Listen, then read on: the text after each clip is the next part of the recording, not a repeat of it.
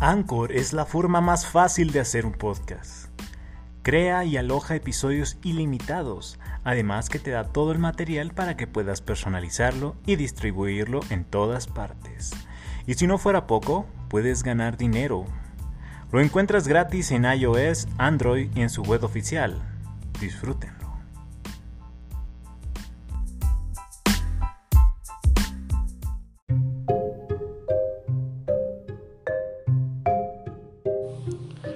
Hola, ¿cómo están? Bienvenidos a una nueva sección del podcast Curando en Salud. Aquí su servidor amigo, el buen Gilligan, a sus órdenes.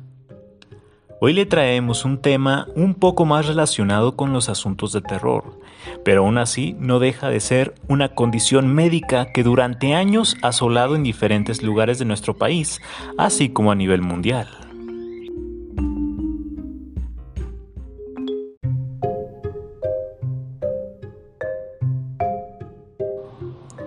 Antiguas documentaciones hablaban de cómo personas de diferentes escalas sociales, quienes morían inexplicablemente, eran enterrados y con ellas se hacían sus ceremonias correspondientes. Por el azar del destino o por caprichos de los familiares de aquella época, tenían que remodelar o desenterrar el cuerpo por diferentes caprichos.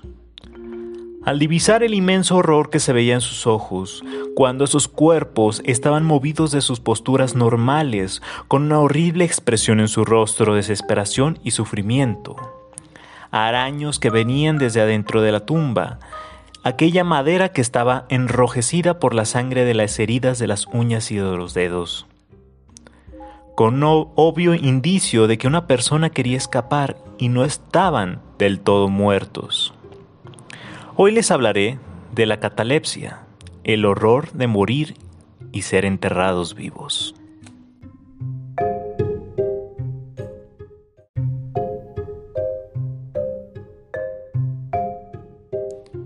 Uno de los miedos más grandes del ser humano es ser enterrados vivos. Este fenómeno de muerte aparente es conocido como catalepsia un trastorno del sistema nervioso central, donde se caracteriza por presentar una parálisis corporal, endurecimiento y tensión de los músculos, siendo incapaz de realizar ningún movimiento. Se dice que la persona puede estar consciente del todo, pero en otras ocasiones no lo están. Su ritmo cardíaco, así como su ritmo respiratorio, descienden hasta el mínimo en registros de sus cifras, aparentando una falta de signos evidentes de vida. Su aparición puede estar relacionada con trastornos graves de esquizofrenia, histeria y en algunas ocasiones psicosis, pero en realidad no hay un dato específico para identificarla, ya que, hay un, ya que se puede considerar como un síntoma o producto de alguna patología del sistema nervioso como la epilepsia o el mismo Parkinson.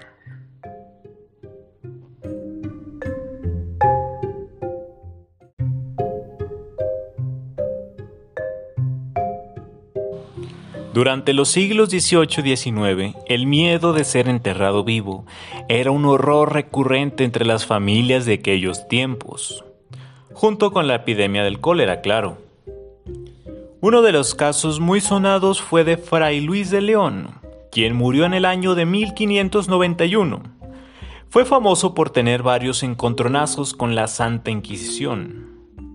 En su tiempo, por varios procesos que consideraron únicos para ser beatificado, tenían que buscar alguna prueba de que él mostraba algún indicio o ser un candidato, un candidato perfecto para ser beatificado.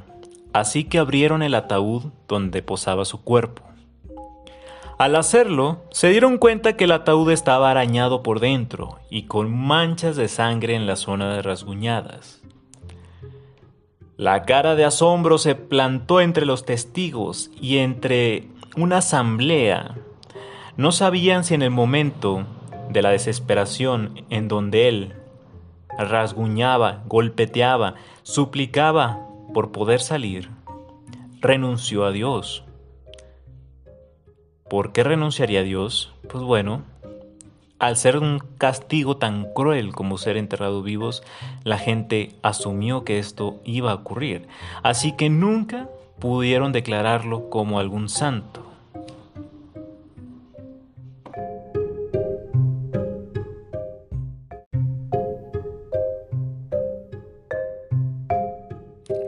En el siglo XVIII aparecieron los primeros modelos de ataúdes de seguridad. Algunos constaban de un panel de cristal en su ataúd, donde debían haber visitas recurrentes por parte ya sea del cuidador o de otras personas encargadas, para comprobar que no hubiera señales de respiración en el vidrio, y si fuera así, a rescatarlo inmediatamente.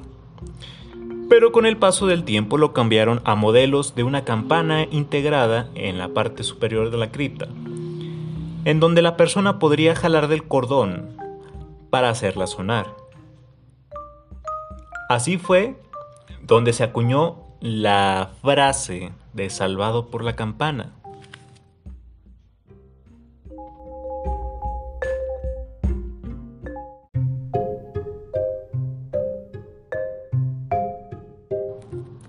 Existen varias series de situaciones en las que las personas tienen más probabilidad de experimentar este fenómeno.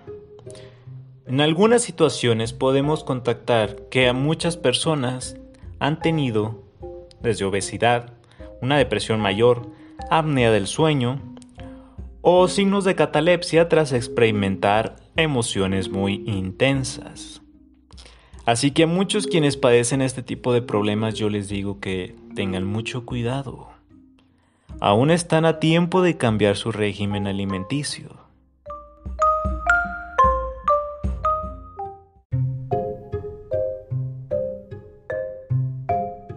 En el año de 1905, William Tebb, un reformista británico, aseguró haber encontrado pruebas de 219 casos en las que la víctima estuvo a punto de ser enterrada viva.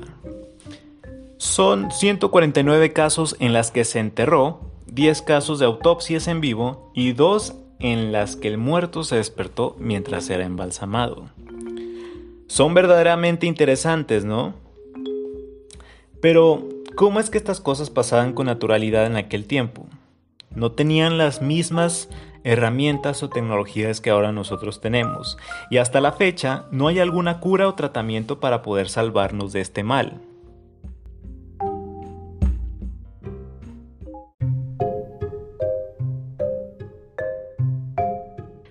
Ahora en nuestro tiempo, el médico tiene que tener todos los datos disponibles antes de dar un veredicto de que ha fallecido esta persona. Y si no fuera poco, desde hace tiempos que se ha utilizado el embalsamamiento para dejarlos listos para que la familia pudiera verlos por última vez antes de la ceremonia. Y también se utilizan métodos crematorios. Pero no estés tan seguro de que en estos últimos momentos de vida no estés consciente de lo que pueda suceder.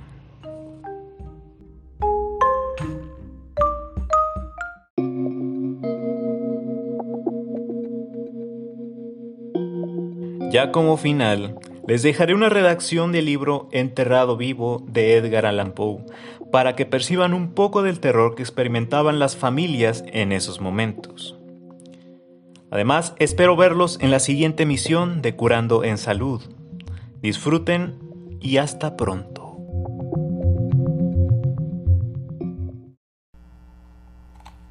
Hola, mi nombre es Gilberto Ramos y hoy voy a a contarles en un cuento de Edgar Allan Poe que se llama Enterrado Vivo. La relación de ciertos hechos, a pesar del interés vivísimo que inspiran, son a veces demasiado horribles para que sirvan de argumento en una obra literaria.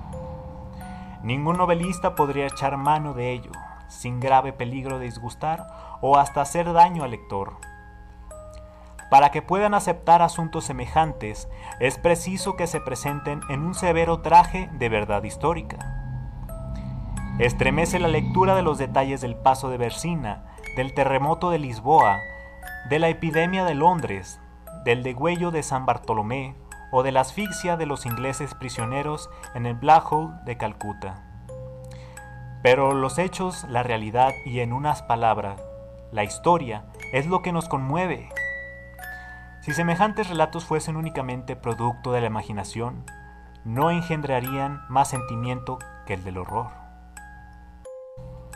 He citado unas cuantas de las más terribles y célebres hecatombes que la historia consigna, pero lo que más hiere nuestra imaginación es la magnitud y naturaleza de esas calamidades. Considero inútil advertir que mi trabajo pudiera reducirlo únicamente a escoger entre las enormes listas de la miseria humana, casos aislados de un dolor cualquiera, más material y más individual que el que surge de la generalidad de esos desastres gigantescos. Sin género alguno de duda, se puede afirmar que el verdadero dolor, el límite del sufrimiento, no es general, sino particular, y debemos agradecer a Dios que, en su bondad, no permitió que semejante exceso de agonía lo sufriese el hombre masa o colectivo, sino el hombre unidad, o individual. El ser enterrado vivo. Es con seguridad el sufrimiento más horrible de los que se hablaba antes. Y es bien cierto que habrá pocas personas entre las que se tengan por discretas, que nieguen la frecuencia con la que se repiten casos nuevos de sufrimiento semejante. Pues los límites que separan la vida de la muerte permanecen siempre indeterminados, vagos y tenebrosos. ¿Quién puede señalar el punto en que termina la una y comienza la otra? Sabido es que ciertas enfermedades producen una cesación completa, aparentemente de las funciones vitales, la cual no es más que una suspensión temporal de la animación exterior, una especie de pausa en el movimiento de ese misterioso mecanismo. Algunos instantes bastan para que un principio invisible e ignoto imprima otra vez movimientos a esos maravillosos resortes y a esos engranajes invisibles. No se ha roto todavía el arco y aún puede vibrar la cuerda. Es necesario conceder a priori que los numerosos ejemplos que todos los días se ofrecen de interrupción en la vitalidad autorizan para creer que los entierros prematuros deben abundar. Pero, además de tan lógica suposición, hay dos testimonios irrecusables, los médicos y la experiencia. Podría, si fuese necesario, relatar un centenar de casos plenamente justificados. Citaré entre otros uno que acaba de producir en Baltimore una profunda sensación y cuyos pormenores son bastante interesantes. La esposa de uno de los ciudadanos más apreciados de dicha población, abogado de gran talento e individuo del Congreso, fue atacada de una enfermedad repentina e inexplicable, contra la cual se estrellaron todos los esfuerzos de los facultativos. Al cabo de mil sufrimientos, murió o cayó por lo menos en un estado tan semejante a la muerte, que nadie sospechó ni pudo sospechar que le quedase el más leve resto de vida. Dilatadas sus enflaquecidas facciones por una prolongada enfermedad, presentaba la inmovilidad de la muerte. Los ojos vidriosos, los labios lívidos, exangues y los miembros helados. No se percibía pulsación alguna y expuesto durante tres días el cuerpo, llegó a adquirir la rigidez de una estatua. Aceleróse, al fin, el entierro en vista de ciertas señales de descomposición. Se depositó el cadáver en un panteón subterráneo de la familia, que quedó cerrado por espacio de algunos años, hasta que el marido quiso mandar a construir un sarcófago. Qué horrible revelación le esperaba penetra delante de todos en el asilo de la muerte, y no bien abre la hoja de la pesada puerta, cuando un objeto encerrado en un blanco lienzo cae en sus brazos con un ruido lúgubre. Era el esqueleto de la mujer envuelto en los restos de la mortaja.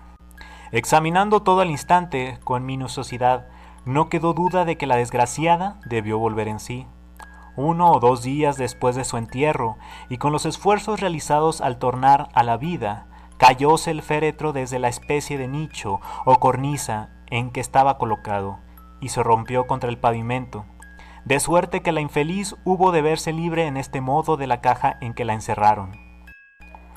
Al lado de los primeros peldaños de la estrecha escalera por donde se descendía el tenebroso recinto, había un trozo grande de la caja, del cual debió servirse probablemente la mujer del abogado, con la loca esperanza de abrir brecha en aquella firmísima puerta, o con el acertado propósito de llamar la atención.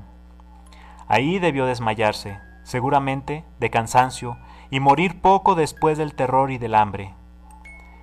Enganchado el lienzo de la mortaja en su saliente cualquiera del herraje, pudrióse de piel y quedó de aquel modo colgada a la puerta de su tumba.